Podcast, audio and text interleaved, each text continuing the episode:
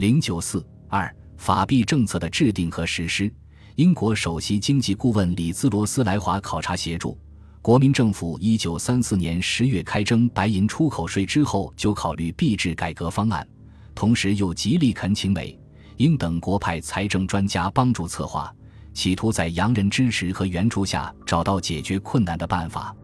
英国在中国的经济权益最大，为保持在华经济利益优势，打破日本独占中国野心。在接到宋子文请求援助之后，立即开始行动。一九三五年三月三日，英国提议由英、美、法、日四国共同借款援助中国。英国驻华大使贾德甘立刻入京，同外交、财政部门接洽借款事宜，为日本反对，美法又不热衷，事遂不成。同年六月初，英国决定派遣首席经济顾问里兹罗斯爵士来华。考察英国在华贸易现况，并协助中国解决财政与金融问题。里兹罗斯是英国第一流财政专家，从1932年起担任英国首席经济顾问。8月10日，李氏协同英格兰银行专家罗杰斯等一行十四人来华，于9月6日先抵日本，在日停留两周，9月21日抵上海。里兹罗斯首先与中国银行董事长宋子文恳谈。随后，集协英驻华大使贾德干进京，与行政院长汪精卫、财政部长孔祥熙会商。九月底回胡社办事处，对中国财政经济情况进行调查，并与中外金融商业界头面人物交换意见。其工作重点就是对中国货币制度进行详细调查研究。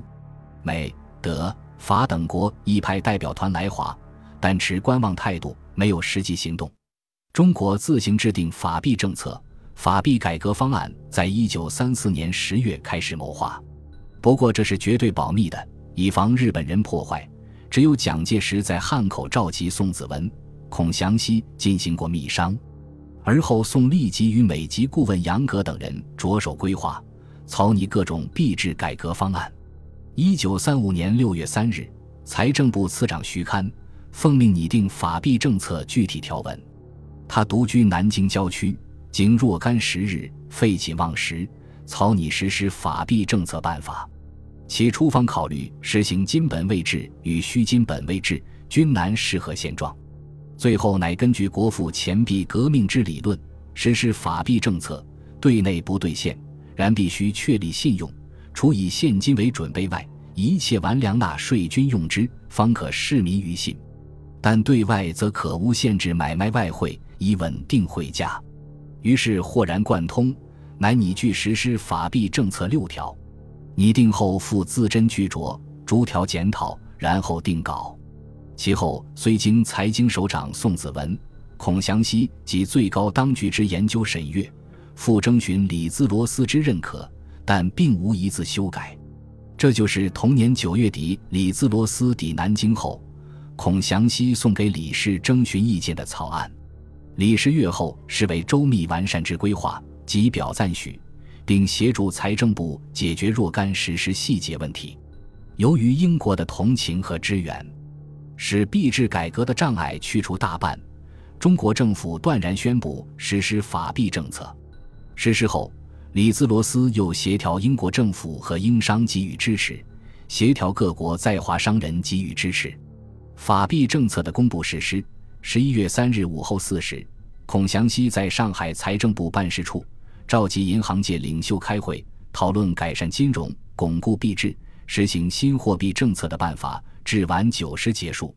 会后即颁布实施徐刊拟定的紧急安定货币金融办法，这就是财政部改革币制令。具体内容有以下六项：一、自本年十一月四日起，以中央、中国。交通三银行所发行之钞票定为法币，所有完粮纳税及一切公司款项之收付，盖以法币为限，不得行使现金，违者全数没收，以防白银之偷漏。如有故存隐匿，意图偷漏者，应准照危害民国紧急制罪法处置。二、中央、中国交通三银行以外，曾经财政部核准发行之银行钞票，现在流通者。将其照常行使，其发行数额、即以截至十一月三日止的流通之总额为限，不得增发。由财政部酌定限期，逐渐以中央钞票换回，并将流通总额之法定准备金，连同已印未发之新钞及已发收回之旧钞，如数交由发行准备管理委员会保管。其核准印制中的新钞，并四印旧时，一并照交保管。三、法币准备金之保管。及其发行收换事宜，设发行准备管理委员会办理，以昭确实而固信用。其委员会章程另案公布。四、凡银钱、行号、商店及其他公司机关或个人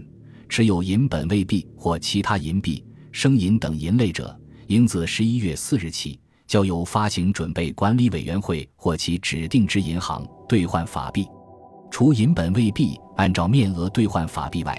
其余银类各依其时含纯银数量兑换。五，就有以银币单位订立之契约，应各照原定数额，于到期日该以法币结算收付之。六，为使法币对外汇价按照目前价格稳定起见，应由中央、中国、交通三银行无限制买卖外汇。财政部改革币制布告还谈到，中央银行之组织。亦将力求改善，以尽银行之职务。其一般银行制度更需改革健全，于稳妥条件之下，设法增加其流动性，比其资金充裕后，得以供应正当工商企业之需要，并将增设不动产抵押放款银行，修正不动产抵押法令，以谋地产之活泼。一九三五年十一月四日凌晨，为减少商民的疑惑，孔祥熙发表谈话。说明实施法币政策的原因和目的，并另以布告方式宣布实施法币政策。公布币制改革布告的同时，国民政府还公布了发行准备管理委员会章程，规定该委员会由财政部中中交三行及银钱业代表等组成，奉命保管法币准备金，并办理法币发行收换事宜。法币准备金由发行准备管理委员会规定的中央、中国、交通三行之库房为准备库，予以保管等等。国民政府还公布了兑换法币办法，规定各地银钱、行号、商店及其他公共团体和个人持有银币、厂条、生银、银锭、银块及其他银类者，应于民国一九三五年十一月四日起三个月以内。就近交各地兑换机关换取法币，兑换机关除中中交三行及其分支行或代理处外，还有三行委托之银行、钱庄、典当、邮政、铁路、轮船、电报各局及其他公共机关或团体、各地税收机关和各县政府，除三行及其分支行、代理处以外的兑换机关收兑的银币、厂条、生银、银锭。银块或其他银类，应立即送交附近中中交三行兑换法币。国民政府想通过发行法币聚敛白银，而广大群众由于长期使用银币的习惯和对法币的不信任，兑换法币期限由一九三六年二月三日延至五月三日，而后又以偏远省区持有银币银类未及兑换法币者仍不在少数，决定对这些地方兑换法币事项。暂为现状，继续办理。将来由财政部斟酌各地兑换情况，随时随地分别明令截止。改革币制布告公布后，在全国各地均开始实施新的法币制度。但是，由于现存军阀割据的关系，现银封存在各地方，并未集中到中央，特别是一些偏远省份更是如此。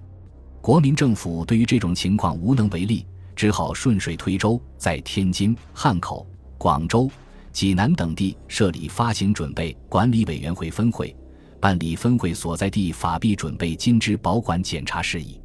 此外，广东、广西还规定以本省发行的钞票为法币，有的地方仍暂准许银币流通。关于辅币问题，上海造币厂遵照一九三六年一月的货币铸造条例。陆续铸造和发行了一种重量分别为六公分、四点五公分和三公分的两角、一角和五分的镍币，另一种是重量为六点五和三点五公分的一分和半分的铜币。本集播放完毕。感谢您的收听，喜欢请订阅加关注，主页有更多精彩内容。